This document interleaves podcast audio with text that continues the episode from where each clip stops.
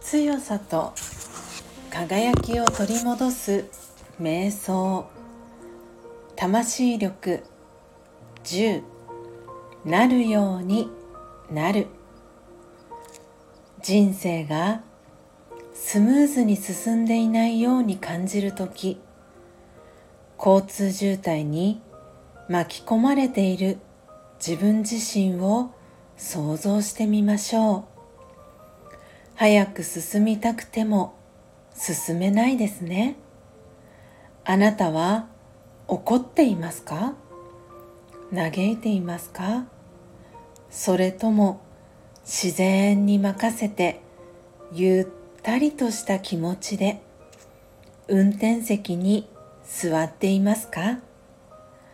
どんなひどい渋滞でもいつかは流れるようになりますからたとえのろのろ運転であっても進みながら渋滞を抜ける時が来るのを待つしかありません。心の中でなるようになるという声が聞こえます。焦る気持ちが次第に落ち着きを取り戻しおおらかになり体の緊張も緩んでくるのを感じます。オームシャンティ